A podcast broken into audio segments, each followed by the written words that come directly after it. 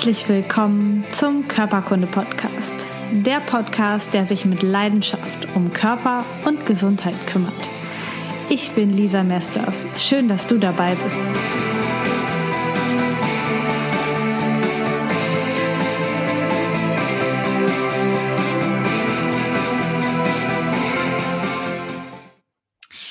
Herzlich willkommen zu einer neuen Folge Körperkunde Podcast in der Serie Schwangerschaft, Geburt und was danach kommt. Und heute habe ich Kim Buddelmann im Interview und sie kommt und spricht für die App Pelvina. Und Pelvina ist ähm, ein, ein, ein, eine Umspielung des lateinischen Wort Pelvis, also Becken.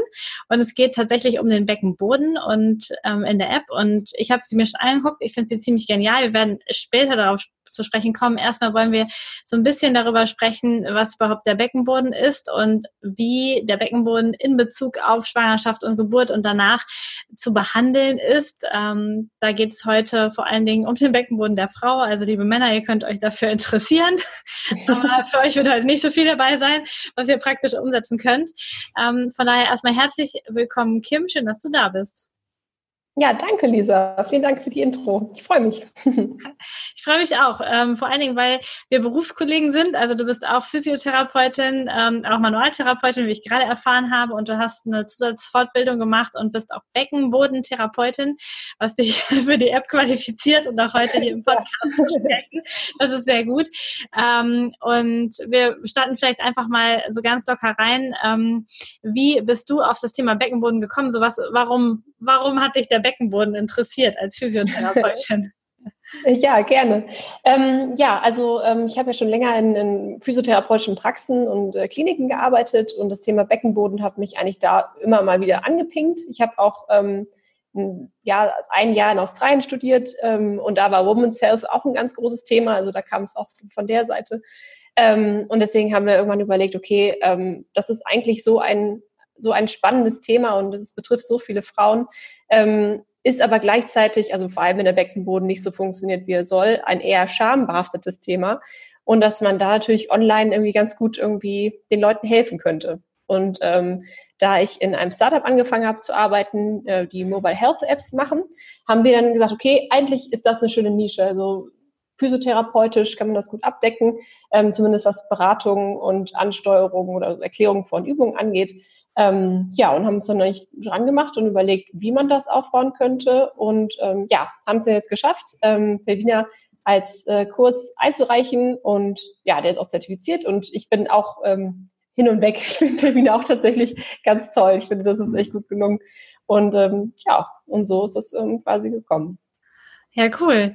Ähm, super spannend. Also gerade das äh, Gebiet von diesen den Apps, also auch von den Health Apps, das wird ja immer mehr. Also ich beobachte das auch sehr interessiert, was da mhm. gerade alles so passiert. Und das ist sehr, ähm, ist ein, ein, cooles Thema. Auch praktisch, weil jeder es von zu Hause machen kann, was gerade mhm. nach Geburten ähm, eine wundervolle Sache ist. Mhm. ähm, lass uns mal so ein bisschen in das Thema Beckenboden rein starten. Was ist der Beckenboden und wo befindet er sich? Ähm, und wofür haben wir überhaupt einen Beckenboden? Ja, also der Beckenboden ist quasi der Boden des Beckens. Ähm, das, sind, ähm, ist eine Muskelgruppe, die fächerartig im kleineren Becken zu finden ist. Man kann sich das so ein bisschen vorstellen wie so eine, wie so eine Hängematte. Und ähm, ja, die, die Experten streiten sich so ein bisschen, sind es jetzt drei Muskeln oder sind es vielleicht wen, nicht wirklich drei Muskeln, weil die sich nicht so wirklich voneinander unterscheiden und die auch zusammenarbeiten. Ähm, wir haben uns jetzt der vereinfachten Erklärung an, ja, so sagen, bedient und sagen, das sind drei Muskelschichten, weil man die auch unterschiedlich ansteuern kann. Ähm, und die Funktionen sind relativ vielfältig. Also natürlich ähm, hält es äh, ein, ein, Kind in der Schwangerschaft, also wenn wir jetzt über das Thema Schwangerschaft ähm, sprechen, aber auch sonst ist der Beckenboden dafür zuständig, die Organe zu halten. Ähm, also auch jetzt ähm, Magen, Darm, Blase, Gebärmutter, das hat ja auch trotzdem alles ein Gewicht, was gehalten werden muss. Ähm, der Beckenboden arbeitet auch funktionell mit anderen Muskeln, so dass er auch für die Körperaufrichtung, allgemeine Haltung zuständig ist. Und ähm, ja, und verschließt natürlich ähm, Blase und Anus, sodass äh, dass wir sagen für die Kontinenz, also auch mit der Kontinenz zusammenhängt. Das sind so die Hauptfunktionen. Ja, spannend. Ist auch ähm, im, im Leben einer Frau zumindest, also bei Männern kann ich jetzt nicht so mitreden, aber bei Frauen ist es ja auch echt immer ein spannendes Thema. Ähm, also im, im gesamten Lebensverlauf mhm. ist es ein spannendes Thema. Also ich weiß nicht, wenn jetzt Hörerinnen zuhören und ihr schon mal in so einem Trampolinpark wart oder so und vorher nicht Trampolin gesprungen seid, dann ist es schon spannend, wie voll mhm. eure Blase ist und ob das funktioniert einfach so, ob der Beckenboden genau. trainiert genug ist oder nicht. Ähm, und wenn wir jetzt darüber reden, dass da alle Bauchorgane oben drauf gestapelt sind quasi und der mhm. Beckenboden die halten muss, dann kann man sich, glaube ich, echt vorstellen, dass während der Schwangerschaft so ein Beckenboden mhm. enorme Zusatzleistungen leisten muss, denn so ein Kind wiegt ja hinterher gern mal so zwei, drei Kilo, vielleicht auch ein bisschen mhm. mehr und man nimmt ja, Frau nimmt ja auch in der Schwangerschaft ansonsten noch ein bisschen an Gewicht zu, sodass auch das noch mhm. irgendwie drückt. Ähm, ist es denn sinnvoll, während dieser Zeit, also wenn ich weiß, ich bin schwanger, schon dann mit dem Beckenboden zu arbeiten? Oder ist es eher so ein Ding, dass man sagt, nee, dann kann, muss man es auch lassen, weil irgendwann muss er ja auch die Geburt zulassen können. Also mhm. man noch in der Schwangerschaft den Beckenboden? Äh, ja, super gute Frage. Das ähm, werden wir die, die Frage bekommen wir tatsächlich auch viel von, von ähm, Nutzerinnen von der App, die dann ein bisschen irritiert sind und sagen, naja, die einen sagen, ich soll während der Schwangerschaft gar nicht trainieren und wie seht ihr das denn? Und ähm, also ganz klar, also gerne vor der Geburt wäre, also vor der vor der Schwangerschaft, während der Schwangerschaft und auch natürlich auf jeden Fall nach der nach der Geburt. Ähm, also im Idealfall ist es so, dass man sich mit dem Beckenboden auch schon auseinandergesetzt hat, bevor man schwanger geworden ist, weil an sich ist es ja ein, ein, super wichtiger Muskel. Ähm, aber klar, das Thema wird ein bisschen relevanter, wenn man dann schwanger ist, kann ich auch absolut nachvollziehen. Und ähm, es macht auf jeden Fall Sinn, während der Schwangerschaft mit Beckenbodentraining schon anzufangen und sich auch Wissen anzueignen, weil ähm, nach der Geburt, also wenn quasi die Rückbildung anfängt und auch danach, es erstmal ein bisschen schwieriger fällt, den Beckenboden anzusteuern. Also es ist eh ein bisschen, es ist eine kleine koordinative Aufgabe, den für sich so zu finden und die richtigen Muskeln anzusteuern. Und das fällt einem per se schon, also mehreren Leuten eher schwer. Das fällt einem aber dennoch immer noch leichter, wenn der Beckenboden nicht beschädigt worden ist oder noch nicht die, die, die Geburt quasi ähm, aushalten durfte. Ähm, deswegen würde ich auf jeden Fall sagen, das ähm, Ansteuern des Beckenbodens oder das Kräftigen schadet auf gar keinen Fall während der, der Schwangerschaft schon. Und es ist auch nicht so, dass ähm, der Beckenboden dann so stark ist, dass die Geburt dadurch erschwert wird. Eher im, im, Gegenteil, also ein gesunder Muskel erholt sich auch eher schneller wieder. Also da sind die Meinungen auch, auch in der Literatur ganz klar ähm, eindeutig in diese Richtung zu finden. Ähm, und was ich auch super wichtig finde, ist, dass man auch während der Schwangerschaft schon lernen kann, wie man sich Beckenboden schon verhalten kann weil nur den Beckenboden anzusteuern, also sozusagen zu finden und anzuspannen und dann auch wirklich zu trainieren, ist eine Sache. Aber wir machen in, unserem alltäglichen Leben ganz viel, was den Beckenboden schädigen kann. Also sei es jetzt chronischer Husten oder falsches Heben, äh, Übergewicht, hast du eben auch schon angesprochen. Das sind also Sachen, die den Beckenboden schonen und ähm, man kann, äh, sorry, also nicht schonen, sondern äh, schwächen. Und man kann dementsprechend natürlich auch lernen, wie man den Beckenboden schonen kann. Sei es jetzt, dass man lernt, wie man Rücken, Schrägstrich, Beckenboden schonend äh, von einer Position in die nächste kommt oder wie man äh, Beckenboden schonend husten kann, weil durch dieses Husten natürlich ein, ein, ein ja, vermehrter Druck ähm, von, vom Bauchraum auf den Beckenboden lastet. Da gibt es ein paar Tricks. Ähm, ja, wie man sein Kind rein theoretisch äh, beckenbodenschonend ähm, halten kann. Ähm, ja, das sind eigentlich so die ganzen wichtigen Dinge, die man auf jeden Fall während der Schwangerschaft schon, schon lernen kann. Und ähm, ja, und dann spätestens ähm, dann in dem Wochenbett oder dann in der Rückbildung geht es dann ja sowieso dann nochmal richtig ähm, Schritt für Schritt weiter, dass der Beckenboden wieder in seine Form kommt und vor allem seine Funktion wieder, wieder erhält.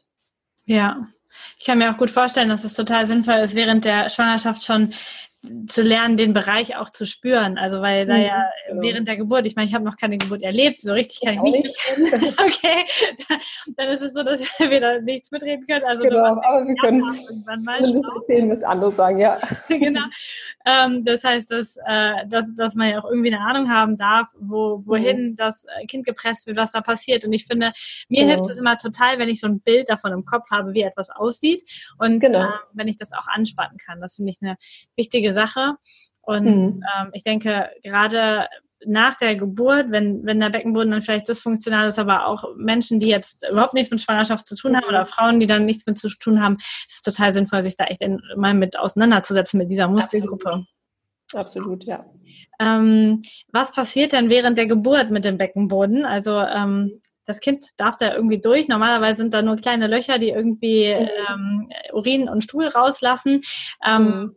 ist, ist da was, also was passiert da und kann, es, mhm. kann der Beckenboden kaputt gehen tatsächlich auch während mhm. der Geburt?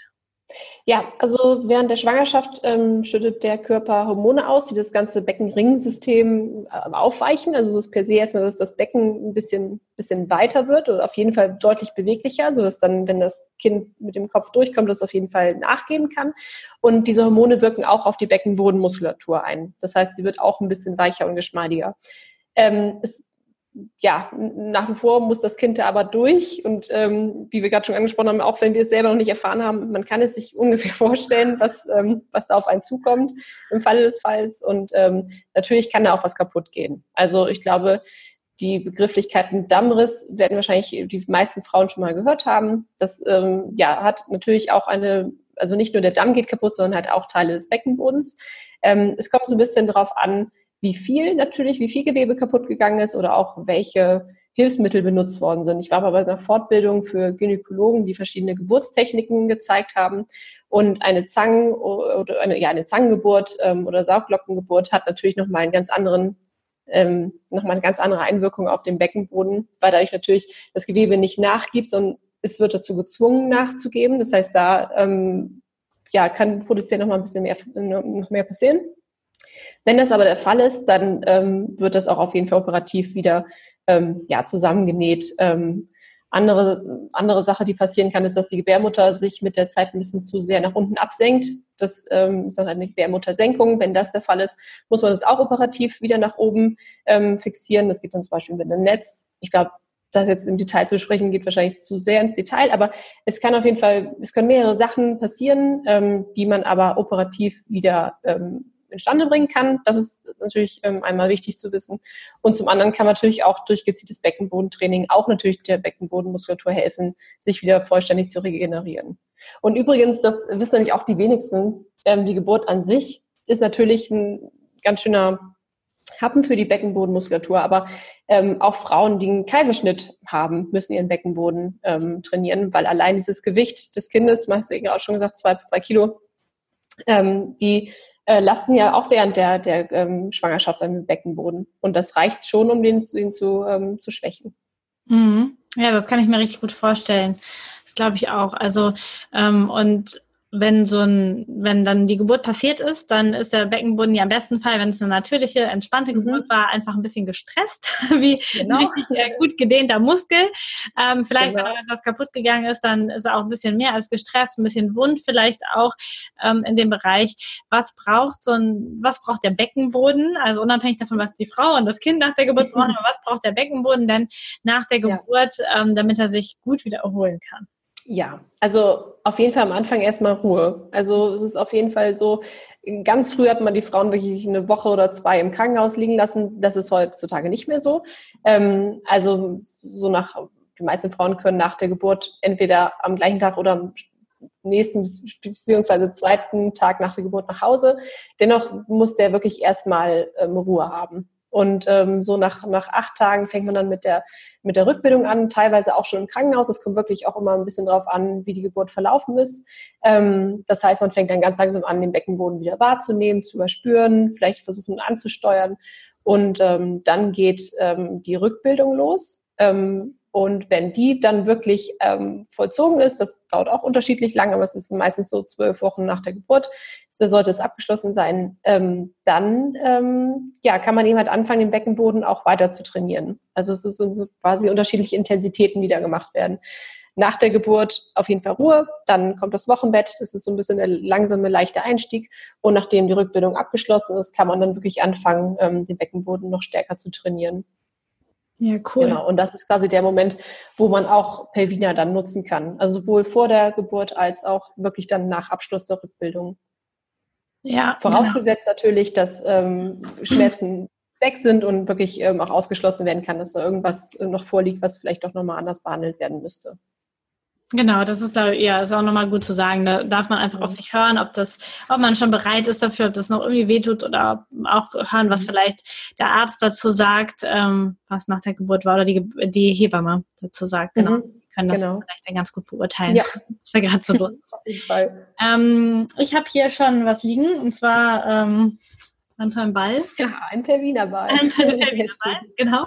ähm, der, der zu der App nach Hause kommt. Ähm, und ähm, den schickt ihr wahrscheinlich nicht umsonst mit dabei. Was für Übungen eignen sich denn gerade so in der ersten Zeit, ähm, um die volle Funktion wiederherzustellen, damit auch wieder Blase und alles wieder richtig abschließt? Äh, und was könnten für Sportarten vielleicht auch helfen?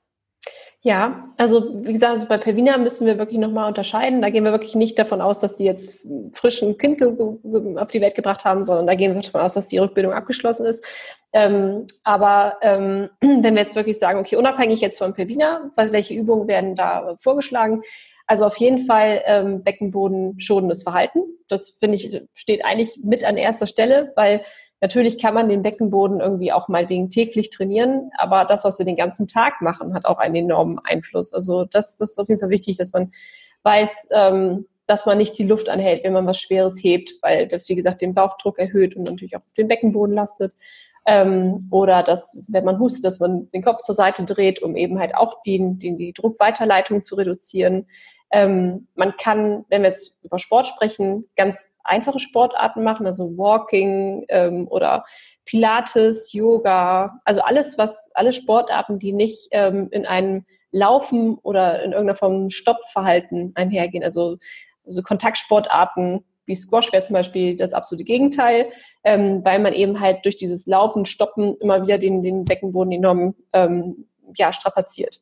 Also im Umkehrschluss sozusagen alles, was eher ruhig ist und ähm, eher Konzentration, ähm, ähm, also wo man Konzentration braucht, sind erstmal gut und wo man eben halt nicht läuft, springt oder irgendwelche Stoppmanöver machen muss. Mhm. Genau.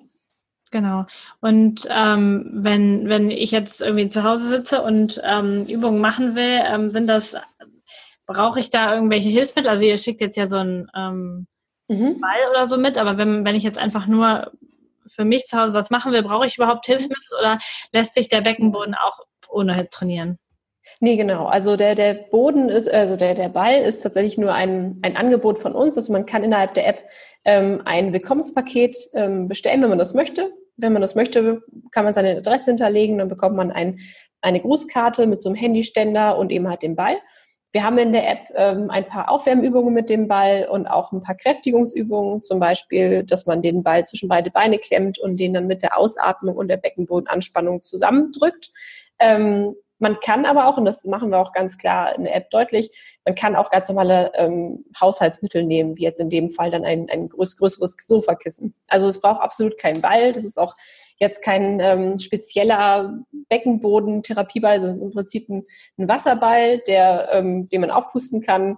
Ähm, das ist jetzt, ja, man kann auch andere Sachen nehmen. Wir finden es halt schön, wenn es irgendwie irgendwie alles zusammenpasst und wenn man halt nicht jedes Mal sein Sofakissen vom Sofa pflücken muss, sondern man einfach diesen Ball hat, den kann man sich vielleicht auch irgendwo zur Erinnerung in seinen Schrank stellen und wird da nochmal dran erinnert, dass man ja eigentlich seinen Beckenboden trainieren wollte. Und dann kann man sich den Ball schnappen und wieder loslegen.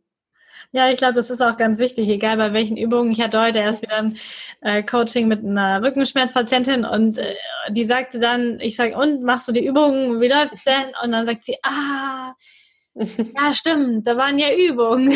Genau. Wie, wie ging die denn nochmal? Also natürlich hilft sowas auch als wenn man das vorhat. Ähm, jetzt, wenn man ähm, googelt, ähm, das habe ich natürlich gemacht, äh, in meiner Recherchearbeit mal geschaut, wie kann ich denn meinen Beckenboden kräftigen, wie kann ich denn den Beckenboden trainieren, da wird alles Mögliche vorgeschlagen. Also man mhm. kann sich Liebeskugeln kaufen, das wird sogar von einem Sex-Workout gesprochen im Internet, was man irgendwie vollziehen kann.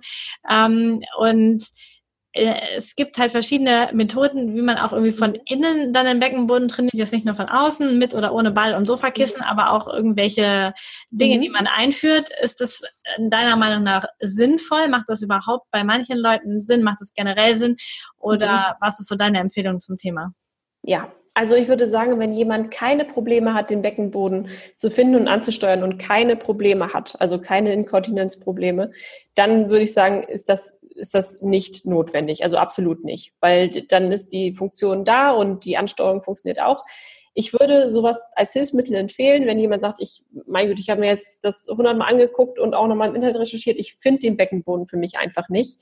Dann kann man natürlich schon sagen, ob vielleicht nicht eine Nutzung eines Biofeedback-Geräts nicht sinnvoll ist, weil es einfach, ähm, also Biofeedback-Gerät heißt quasi, dass man sich eine, eine Sonde in die Scheide einführt, die dann meinetwegen an eine App oder an ein Gerät an, in irgendeiner Form an ein, an ein Display gekoppelt ist und wo ich dann sehen kann, ah, ich spanne an und irgendwas passiert auf diesem Display, so dass ich diese, dieses, ähm, ja, ein, ein Feedback bekomme. Also ähm, die Sonde nimmt dann diesen Druck auf und ich kann auf dem Display sehen, ah, okay, ich mache irgendwas richtig, weil hier passiert irgendwas. Das, da würde ich es auf jeden Fall empfehlen, wenn jemand sagt, ich, ich finde ihn überhaupt nicht. Ähm, ist auch, äh, also wird auch in der, in der Medizin so verwendet. Ähm, dann diese Liebeskugeln, ja, also man muss immer da muss ein bisschen aufpassen. Ähm, man kann den Beckenboden auch ähm, zu sehr stärken. Das heißt, wenn jemand einen starken Beckenboden hat und der nimmt dann auch noch Liebeskugeln und trainiert dann da noch mal mehr mit, dann muss das nicht immer zielführend sein. Das heißt, ähm, wenn ich ähm, auch eher das Problem habe, ich habe das Gefühl, ich kann ihn ansteuern, ich bin mir aber nicht hundertprozentig sicher und eigentlich muss ich noch ein bisschen mehr tun, dann kann man das machen, aber auch bitte immer nur in Absprache mit dem Gynäkologen oder dem Beckenbodentherapeuten, ähm, weil es gibt ja unterschiedliche Gewichte und man kann sich quasi dann quasi so einen eine Liebeskugel einführen und man bekommt dadurch natürlich auch irgendwie eine andere Rückmeldung und kann daher das besser nachspüren. Und ich muss die dann eben halt halten also insofern, das funktioniert schon. Aber man muss es langsam steigern. Also es bringt nichts, sich die Liebeskugeln einzuführen und dann acht Stunden damit durch den Tag zu laufen, sondern das muss man wirklich ganz langsam und ganz sachte irgendwie angehen. Mal irgendwie nur für die Zeit beim Duschen oder dann ähm, mal eine halbe Stunde zum Spazieren gehen und dann wieder raus. Das ist also nicht so, dass ich jetzt per se sagen würde, ja, auf jeden Fall und eignet sich für jeden. Das ist wirklich tatsächlich sehr individuell. Ja. ja. Und es gibt auch noch Elektrostimulation, aber das würde ich tatsächlich nur jemandem empfehlen, der das mit ärztlicher Begleitung durchführt und der auch wirklich nachweislich starke Probleme hat oder das gar nicht ansteuern kann oder vielleicht auch sogar ähm, aufgrund von MS oder irgendwelchen hm, neurologischen Problemen wirklich da nicht, nicht hinsteuern kann. Da macht es schon Sinn, sowas zu machen. Ja, und ich glaube, es ist auch nochmal cool, einfach nochmal so ins Gedächtnis zu rufen. Wir haben eben das schon gesagt, der Becken, Beckenboden sind drei Muskelschichten und es sind halt, ist halt Muskulatur und gerade der Beckenboden ist ja Muskulatur, die nicht nur erhalten darf den ganzen Tag, sondern sich auch gezielt zur mhm. Entleerung von Blase und Darm oder ähm, während der Menstruation oder beim mhm. Sex auch entspannen darf.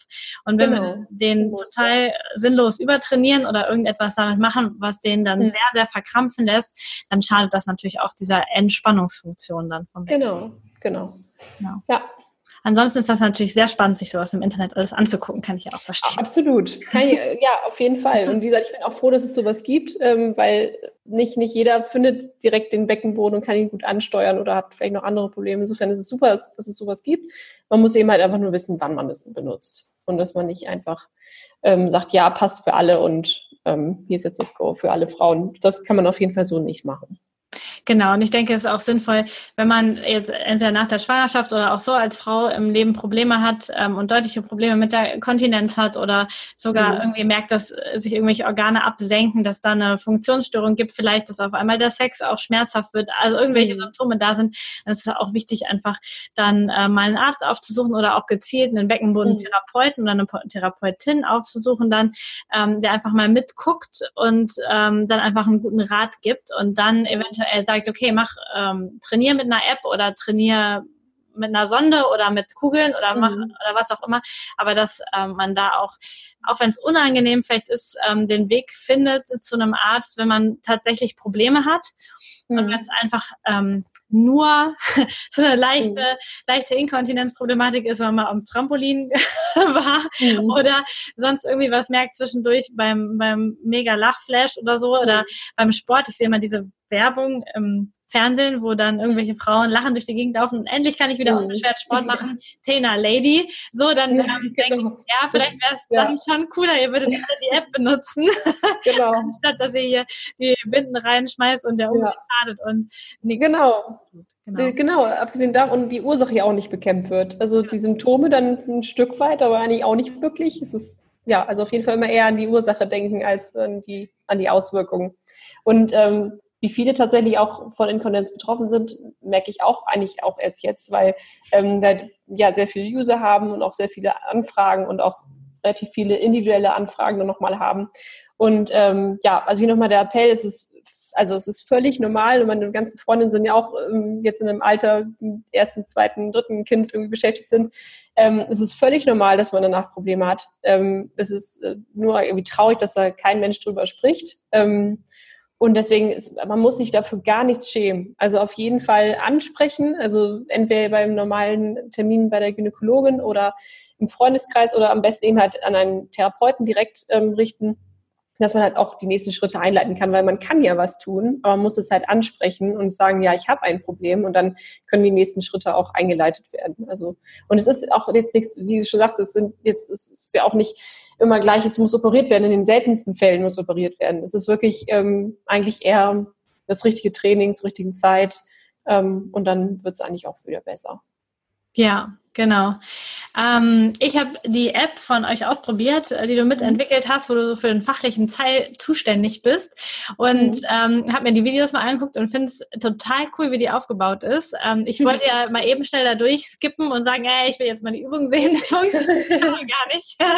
Sondern genau. ähm, das ist total cool aufgebaut. Das heißt, man darf sich erst ähm, das Wissen aneignen, tatsächlich lernen, was ist der Beckenboden, wo ist der, wie funktioniert es genau. Also mit ganz tollen mhm. Videos auch. Das ist es gemacht. Und man geht wirklich wie so einen Kurs durch. Ähm, und das ist ja auch bewusst so gemacht, denn ihr seid zertifiziert. Das heißt, ähm, die Krankenkasse bezahlt den Kurs ähm, mhm. für die Frauen, die das buchen. Das heißt, ähm, ihr habt euch da richtig was bei gedacht. Vielleicht magst du mal sagen, wie diese App funktioniert und ja, was ja. da so alles kommt. Ja, total gerne. Ähm, ja, also im Prinzip ist so, wer sich für den Kurs interessiert, der kann die App ähm, im App Store runterladen ähm, und kann sich dann erstmal ein bisschen ähm, umschauen. Es gibt auch ein Probemodul, wo man noch überhaupt nichts bezahlen muss und sich ähm, ja nicht großartig registrieren muss. Kann gucken, okay, also ist mir das grundsätzlich sympathisch, kann ich mir das vorstellen für mich zu Hause, weil es natürlich trotzdem auch um noch ein gewisses Maß an Eigenmotivation ähm, bedarf, dass man dann auch wirklich sich hinsetzt, sagt so, ich nehme jetzt mein Handy und ich, ich mache das jetzt.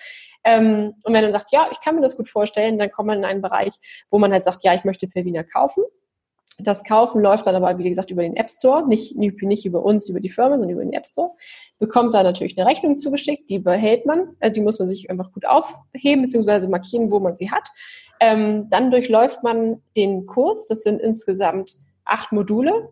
Ähm, und jedes Modul ist nochmal in zwei Einheiten unterteilt. Das liegt ein bisschen daran, dass die zentrale Prüfstelle sagt, es müssen mindestens acht Module sein. Ähm, und wir müssen ähm, eine bestimmte Anzahl von Minuten ähm, zur Verfügung stellen. Aber per App ist das natürlich nochmal was anderes, als wenn es jetzt ein Vor-Ort-Kurs ist. Also ich kann niemanden, von niemandem erwarten, dass er sich eine Stunde hinter sein Handy klemmt und mit uns die Übung macht. Das heißt, wir haben jedes Modul nochmal in zwei Einheiten unterteilt, damit es auch nicht so viel auf einmal ist und man sich das vielleicht besser einteilen kann und das dann seinen, seinen Rhythmus oder seine alltäglichen Aufgaben ein bisschen anpassen kann ähm, durchläuft den Kurs. Ähm, man muss mindestens acht Tage aufwenden. Also wie du schon gesagt hast, ich wollte weiterklicken, das ging aber nicht. Das stimmt, weil wir sagen, okay, ein Modul pro Tag. Und das ist einfach genug, um erstmal das dann zu verarbeiten und umzusetzen. Und am nächsten Tag geht's dann quasi weiter. Ähm, wenn man mich fragt, also als ich mir den Kurs ausgedacht habe und die Inhalte erstellt habe, ich würde es eigentlich gerne haben, ein Modul pro Woche. Das heißt, man wegen eine Moduleinheit am Dienstag und die andere am Donnerstag. Und dann kann man die Inhalte erstmal wieder mitnehmen und dann geht es die nächste Woche weiter. Aber wie gesagt, das sind die Vorteile eines Online-Kurses. Man kann es halt an seine eigenen Bedürfnisse anpassen.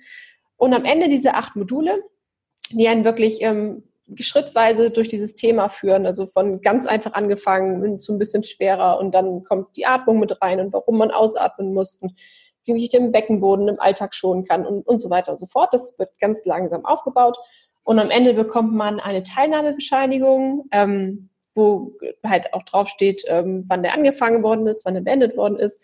Und diese Teilnahmebescheinigung wird dann zusammen mit der Rechnung aus dem App Store bei der Krankenkasse eingereicht und die erstatten einen dann die Gebühren bis zu 100 Prozent wieder. Das kommt drauf an, bei welcher Krankenkasse man ist. Wir haben in der App aber auch oder auch auf der Webseite einen Krankenkassenrechner. Das heißt, wenn man sagt, oh, ich bin bei der Barmer oder bei der AOK, ähm, dann kann man halt das eintippen und dann kann man schon sehen, ah, okay, die die und die Krankenkasse übernimmt 100 Prozent oder meine Krankenkasse übernimmt 85 Prozent und es wird einmal ausgerechnet, wie viel Eigenzahlung man da leisten muss. Aber es ist in der Regel nicht mehr als 10 oder 15 Euro dann Eigenleistung, wenn die Krankenkasse nicht 100 Prozent übernehmen sollte. Ja, ja. und ähm, so ist es im Prinzip aufgebaut. Man kann in der App, wenn man Fragen hat, jederzeit uns eine Frage stellen. Also es gibt eine Chat-Funktion. Ähm, alle technischen Fragen werden von unserem Team gemeinsam beantwortet. Ähm, alle medizinischen Fragen werden eins zu eins an mich weitergeleitet, die ich dann halt beantworte. Ähm, wobei ich sagen muss, dass man sehr individuelle Fragen muss ich halt leider immer vertagen, weil ich, ich kenne die Person nicht. Sie ist ja nicht irgendwo in der Praxis und steht vor mir und ich habe keinen Befund gemacht. Das heißt, ähm, ich kann dann auch eigentlich immer nur sagen, ähm, es ist eine gute Frage. In dem Fall würde ich tatsächlich irgendwie mal ähm, Gynäkologin fragen oder eine Physiotherapeutin oder eine Beckenbodentherapeutin. Immer ein bisschen drauf an, wer da gerade fragt. Ähm, es gibt auch viele Fragen, die ich beantworten kann und auch darf und auch gerne tue. Ähm, ansonsten kann man sich auch anonym im Forum austauschen, sei es mit anderen Kursteilnehmern oder auch ähm, mit mir, je nachdem, wer da gerade angesprochen wird.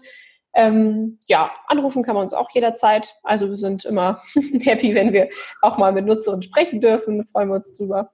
Und ähm, ja, so, so läuft es eigentlich im, im Prinzip.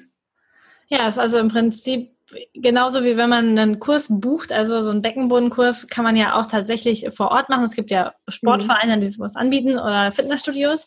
Und mhm. dann ähm, ist es auch wichtig, das war damals, als ich in der Praxis gearbeitet hatte, auch mal so, dass man ähm, die Stundenanzahl mitmachen darf. Man darf den Kurs komplett durchlaufen und kriegt erst mhm. dann die Teilnahmebescheinigung, genau. die man dann einreichen darf bei der Krankenkasse. Das ist auch ganz wichtig, auch bei so einer App. Ähm, man darf sich einfach vorher überlegen, ob man das machen möchte und das dann auch mhm. durchzieht, weil nur dann wird es auch hinterher erstattet. Genau. Ähm, die Krankenkasse zahlt es halt nicht, wenn man das nicht macht. Und ja. ähm, natürlich ist es aber auch, es macht ja keinen Sinn, das dann nicht zu machen, wenn man was für den Beckenboden tun will. Das heißt, da, ähm, ich finde den Aufbau total schön. Ähm, ich habe mir hier die, äh, die, äh, das so ein bisschen hingelegt, dass ähm, ihr vielleicht einmal gucken könnt, das ist alles so schön in blau und in rosa gehalten und alles mit so schönen Bildchen. also die App sieht auch so aus, äh, so ungefähr so aus. Und ihr könnt da einfach ähm, gucken und ähm, ja, euch das alles anschauen. Ich finde es total spannend, dass es heute sowas gibt, dass man das so mhm. machen kann. Und ja, finde ich auch immer noch total spannend. Ja, und auch gerade jetzt für das Thema mit Schwangerschaft und Geburt super cool, weil mhm. es einfach von zu Hause zu erledigen ist. Also vielleicht muss man ja. noch für den Nachbereitungs- oder, oder Geburtsrückbildungskurs noch irgendwo hin oder mhm. ähm, hat den auch vielleicht privat zu Hause, je nachdem. Und dann mhm. kann man aber weitermachen mit Kind zu Hause zwischendurch mit der App genau. und das genau. finde ich total schön. Ja, genau. Ja, und man muss sich halt auch, wenn man wirklich das Gefühl hat, das Thema ist mir noch ein bisschen peinlich, dann muss man da auch dann nicht drüber sprechen. Und ich hoffe einfach, das ist zumindest unser Anliegen, dass man diese Peinlichkeit mit dem Kurs auch ablegen darf. Weil es man auch einfach durch, dadurch, dass man mehr über den Beckenboden erfährt und wie das alles zusammenhängt, auch mehr Verständnis dafür aufbringen kann. Und dann auch, was das ist, es, es arbeitet alles zusammen und wenn es nicht so gut arbeitet, dann kann man daran arbeiten. Und das, das wäre nicht mit meinem größtes Ziel, dass die Leute dann auch dann sich einfach trauen, jemanden zu kontaktieren, falls es dann doch einfach nicht so richtig gut funktionieren sollte oder Probleme da sein sollten. Ja, cool. Also man findet eure App einfach unter Pelvina in jedem App Store, also App Store für genau. Apple oder Google Play Store für alle anderen Geräte. Mhm. Und ihr habt eine Webseite, die heißt nochmal www.pelvina.de. De, genau, okay. Mhm. Ich verlinke das auch hinterher nochmal alles mit den passenden Links unter, den, unter dem Video und unter dem Podcast. Dann könnt ihr auch direkt draufklicken und ähm, dahin gelangen zur App, ähm, euch das erstmal anschauen oder die Webseite anschauen und dann ähm, entscheiden, buchen und hinterher bei der Krankenkasse einreichen. Das wäre dann die genau. ideale Form. Vielen Dank, Kim, dass du heute ja, ähm, mir Rede und Antwort gestanden hast dafür, ähm, für, für die Podcast-Folge um, um, den Beckenboden. Ich glaube, dass hier nochmal einige neue Informationen drin waren und da Leute was von mitnehmen konnten. Auch heute jetzt schon aus, aus dem Interview, ohne die App zu haben. Und genau, vielen Dank. Und ja, danke. Mal wieder. Ja, ich bedanke mich für deine Zeit und dass ich darüber berichten durfte. Es hat mir viel Spaß gemacht. Und äh, ja, wenn Leute Fragen haben, können sie sich natürlich auch immer gerne an uns berichten. Wow, danke, dass du bis zum Ende dabei geblieben bist. Ich hoffe, du konntest einiges Neues mitnehmen. Für mich war es auf jeden Fall so. Ich konnte nochmal einiges von Kim lernen. Und wie ich schon erwähnt habe, im Podcast durfte ich Pelvina schon testen, die App und auch den Ball zum Trainieren, den ich nach Hause bekommen habe. Und ich bin wirklich begeistert vom detaillierten Aufbau dieser App, von den Übungen und auch von den Erklärungen, die du darin finden kannst. Ich kann dir also diesen Beckenbodenkurs für zu Hause nur empfehlen. Schau da auf jeden Fall mal rein und lad dir auf jeden Fall die App herunter. Und nachdem ich das in der letzten Folge falsch angesagt habe, ist es nun am Donnerstag endlich soweit und die Folge mit den beiden Osteopathen Tobias Knob und Daniel Niehaus geht online. Sie haben super spannende Fakten zum Thema Schwangerschaft, Geburt und zu den Säuglingen. Und ich habe in dem Gespräch nochmal echt viel dazugelernt und vieles aufgefrischt. Ich kann ja dieses Interview nur wärmstens empfehlen. Es kommt Donnerstag raus. Und jetzt möchte ich natürlich noch verbleiben damit, dass du uns wahnsinnig hilfst, wenn du diesen Podcast abonnierst, bei YouTube den Daumen hoch machst und dich gerne auch in unseren Newsletter einträgst, super gerne auch Bewertungen für den Podcast hinterlässt auf Google, auf Facebook oder direkt in deiner Podcast-App bei iTunes. Das hilft uns wahnsinnig, gefunden zu werden und eine größere Reichweite zu haben und so kannst du uns etwas für diese kostenlos bereitgestellten Informationen zurückgeben. Ich wünsche dir jetzt einen wundervollen Tag und natürlich vor allen Dingen Gesundheit. Deine Lisa.